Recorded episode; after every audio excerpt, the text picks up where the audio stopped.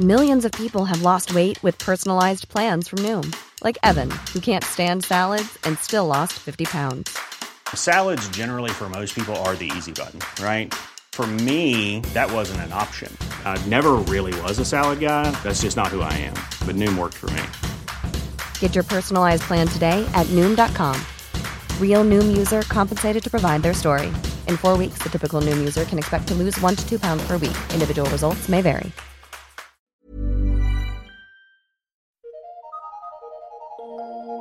Eu sou Mário Persona e essas são as respostas que eu dei aos que me perguntaram sobre a Bíblia.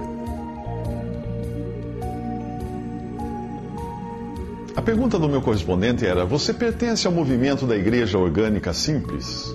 Bem, muitos que me escrevem confundem o fato de eu e outros irmãos estarmos congregados somente ao nome do Senhor com os movimentos modernos, conhecidos como Igreja Simples, Igreja, igreja Orgânica, Igreja nas Casas e outros grupos semelhantes.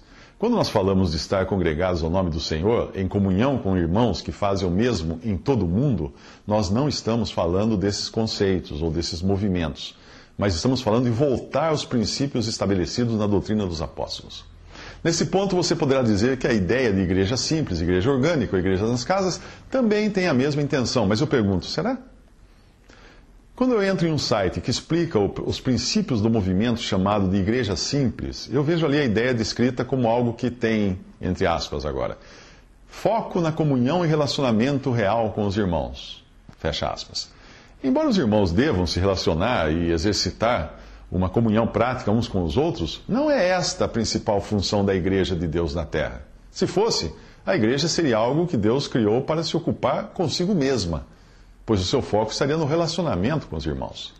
Apesar de ser uma ideia bonita e cativante, a de cristãos vivendo juntos em harmonia, como uma grande família, no fundo, essa, essa aplicação, usando essa aplicação, usar essa aplicação como cerne, ou como motivo, fundamento de cristãos estarem reunidos, tem tanta consistência quanto dizer que uma noiva existe para passar o dia olhando sua própria imagem no espelho. O foco da igreja jamais está em si mesma, mas em Cristo.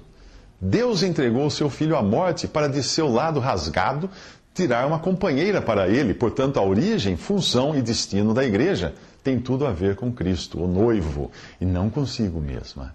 Quando a igreja se ocupa com Cristo, ela está, cumprindo, ela está cumprindo o seu propósito. Quando ela se ocupa consigo mesma, não está sendo muito diferente de uma comunidade de ajuda mútua. A igreja está na terra, em sua jornada, aguardando a volta do noivo para tirá-la daqui. Portanto, todos os seus sentimentos e todo o seu foco estão no céu, onde, onde Cristo está. Até mesmo as suas atividades aqui na terra têm esse caráter conectado ao céu. Em Atos 2,42, nós vemos que os primeiros cristãos, abre aspas, perseveravam na doutrina dos apóstolos, na comunhão e no partir do pão e nas orações. Fecha aspas, isso está em Atos 2,42. Primeiro, eles se ocupavam em aprender juntos a doutrina dos apóstolos por intermédio dos dons, isto é, isso se traduz no ministério da palavra de Deus. Toda comunhão cristã deve estar baseada na doutrina dos apóstolos e não no achismo ou no sentimentalismo. Ah, eu sinto Jesus. Muitos cristãos se reúnem para buscarem uma experiência de satisfação, emoções e muitas outras coisas, inclusive coisas místicas, mas nada disso será real, a menos que tenha por origem e fundamento a doutrina dos apóstolos. Em muitos lugares hoje você escuta muito de prática de vida cristã, psicologia cristã, como manter relacionamentos saudáveis, como criar filhos, etc, etc. Por mais que tudo isso possa ser bom para o nosso andar aqui, como indivíduos, a doutrina dos apóstolos vai muito além do que um discurso motivacional ou de dicas para o dia a dia ou para você ser feliz. Não é à toa que muitos cristãos hoje vivem em busca da última grande sacada para ser feliz, algo não muito diferente do que fazem as pessoas que frequentam as sessões de livros motivacionais das livrarias. O versículo em Atos fala também de comunhão, e obviamente aí está incluída a comunhão uns com os outros, eh, que é bastante salutar, mas ela não fará sentido se não estiver fundamentada na doutrina dos apóstolos e não for voltada para Cristo. John Nelson Darby traduz esse versículo assim abre aspas, e perseveravam no ensino e comunhão dos apóstolos, no partir do pão e nas orações, fecha aspas. Ele mostrava que essa doutrina, essa tradução mostra que essa doutrina, que essa comunhão, melhor dizendo, era também com a doutrina, ou seja, o mesmo pensamento formado pelo que os apóstolos ensinaram. O terceiro pilar sobre o qual a igreja se apoia, né, considerando o primeiro a doutrina dos apóstolos e comunhão, coisa que andam juntas, uh, então o terceiro pilar sobre o qual a igreja se apoia em suas práticas é o partir do pão. E aí o erro no site que você mandou o endereço, uh, que fala de igreja simples, entre aspas, o erro fica notório. Ali eles interpretam esse partir do pão simplesmente como uma refeição conjunta, como a que fazemos em família. É claro que a expressão partir do pão também aparece nas Escrituras com esse sentido, mas não é o caso aqui, especialmente quando nós analisamos o contexto. Por exemplo, nós podemos entender que em Lucas 24, de 28 ao 31, quando os dois discípulos se encontram com o Senhor, o partir do pão ali significa simplesmente que se sentaram para comer junto com o Senhor. Não era a ceia do Senhor, não era a expressão de comunhão com a sua morte, e nem a celebração da memória do corpo e do sangue de Cristo, como fazemos no primeiro dia da semana, hoje, como cristãos. Era, sim, uma refeição comum, aquela que o Senhor fez com os dois discípulos no caminho de Emaús. Mas aqui em Atos 2, nós temos as duas coisas. Temos a refeição comum, eh, no versículo 46 onde diz que eles, perseverando unânimes todos os dias no templo e partindo o pão em casa, comiam juntos com alegria e singeleza de coração. Atos 2,46. Pois é dessa vida em comum que o contexto fala. Mas no versículo 42, nós temos a ceia do Senhor, conectada às outras práticas, como doutrina dos apóstolos, comunhão e oração. Como distinguir se ambas as passagens e também outras, uh, como distinguir isso se ambas as passagens e também outras usam a mesma expressão, partir o pão? Como entender quando é uma coisa e quando é outra? Veja em que contexto está inserida a primeira passagem que fala de partir o pão. Atos 2, 41 a 42. De sorte que foram batizados os que de bom grado receberam a sua palavra, e naquele dia agregaram-se quase 3 mil almas, e perseveravam, essas 3 mil, mil almas, perseveravam na doutrina dos apóstolos, na comunhão, no partir do pão e nas orações. Veja que a passagem nos fala de uma atividade corporativa, como assembleia ou igreja. Mesmo que eles não entendessem perfeitamente o que estavam vivendo, já que a, a verdade da igreja seria revelada mais tarde a Paulo e aos outros apóstolos. Mas eles certamente já obedeciam à ordenança do Senhor dada aos apóstolos na última ceia, para que partisse o pão em memória dele. A Paulo seria dado ratificar a prática por meio de uma revelação direta do Senhor. Em 1 Coríntios 11, 23 ao 26, ele escreve: Porque eu recebi do Senhor o que também vos ensinei, que o Senhor Jesus, na noite em que foi traído, tomou o pão e, tendo dado graças, o partiu e disse: Tomai e comei, isto é o meu corpo, que é partido por vós, fazei isto em memória de mim.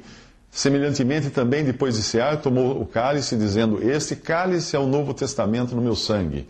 Fazei isto todas as vezes que beberdes em memória de mim, porque todas as vezes que comerdes este pão e beberdes este cálice, anunciais a morte do Senhor até que venha. Não faria sentido dizer em Atos 2, 40, 2 versículos 41 e 42 que eles perseveravam no partir do pão se a expressão indicasse meramente alimentação diária. Interpretar assim seria como dizer que perseveravam em tomar café da manhã, almoçar e jantar, o que não teria qualquer importância e nem conexão com a doutrina dos apóstolos, comunhão e orações. As atividades de Atos 2:42, quando vistas de forma ampla, também serão encontradas de forma mais detalhada nas epístolas. Por exemplo, o perseverar na doutrina, 1 Coríntios 14, 26 a 40, na comunhão, Pode ser o caso de Judas 1, 12 ou 1 Coríntios 11, 21. Em ambos os casos apontando, ah, nesse caso eles estão denunciando distorções, né? Ah, no partir do pão, a ceia do Senhor, em 1 Coríntios 11, 23 a 26. E orações, em 1 Coríntios 14, de 14 a 17. Mas ao continuarmos a leitura de Atos 2, chegaremos ao versículo 46, quando aí sim fala dos costumes da vida diária, onde o partir o pão refere-se à alimentação regular e diária. Aqui poderíamos parafrasear, né, como tomando café da manhã, almoçando, jantando em casa, comiam juntos. Ali diz, uh, nesse versículo, pela Bíblia diz, e perseverando unânimes todos os dias no templo e partindo o pão em casa, comiam juntos, com alegria e singeleza de coração. Outras passagens que falam do partir do pão também podem ser interpretadas segundo o contexto de cada, de cada passagem. Aqui você encontra em Atos 20, de 7 a 11, por exemplo, quando se congregaram com o objetivo específico de partir o pão, está falando da ceia do Senhor. Outra, em Atos 27, 35, está falando de uma refeição comum, já que ninguém iria achar que pagãos incrédulos seriam admitidos a ser do Senhor. Eu sugiro que leia alguns textos que eu escrevi sobre o assunto e que mostram que, este, que estar congregado ao nome do Senhor, do modo como muitos irmãos em todo o mundo fazem, não é o mesmo que os movimentos modernos de igrejas nas casas, igrejas simples, comunidades, etc, etc, etc. Numa época em que se fala muito em redes sociais, conectividade, coisas do tipo, é fácil nós sermos levados por uma ideia assim de uma rede de cristãos que se reúnem simplesmente para terem comunhão uns com os outros. A pergunta é: Cristo está no centro? Sua autoridade é exercida ali? É o Espírito Santo quem dirige? Ou é apenas uma reunião informal que procura dar oportunidade a todos para se expressarem? Todos esses movimentos podem ter práticas salutares e comunhão entre irmãos, mas uma simples passada de olhos permite, permite ver que o ministério do, do apóstolo Paulo, que são as práticas dadas à igreja, foi deixado completamente de lado, como faz também a, a, a cristandade denominacional como um todo. Nessas reuniões nós vemos elementos importados do judaísmo, como cantores, bandas, instrumentos musicais, mulheres falando, em alguns casos homens claramente ocupando posição de líderes. Alguns desses grupos não passam até de satélites de denominações. Uma prática comum há muitos anos, quando as igrejas denominacionais criavam comunidades para abrigar nelas membros que não se sentissem bem no ambiente tradicional da igreja institucional. Mas o que me parece muito claro ser um erro nesse movimento todo é seu caráter independente. Não existe independência na palavra de Deus. E quando vivemos, uh, quando vemos um grupo de cristãos vivendo de forma independente e autônoma, isso certamente não tem paralelo no que encontramos na igreja de, de Atos e nas epístolas, cujas assembleias eram interdependentes. Se eu e outros irmãos entendemos que devemos nos apartar dos erros da cristandade para estarmos congregados ao nome do Senhor, seria um erro iniciar uma reunião por nós mesmos e de forma independente, sabendo que em todo o mundo já existiriam muitos irmãos e assembleias congregadas sobre os fundamentos da doutrina dos apóstolos e em comunhão umas com as outras. Certamente isto seria visto como começar uma nova igreja, o que não tem uh, qualquer fundamento bíblico.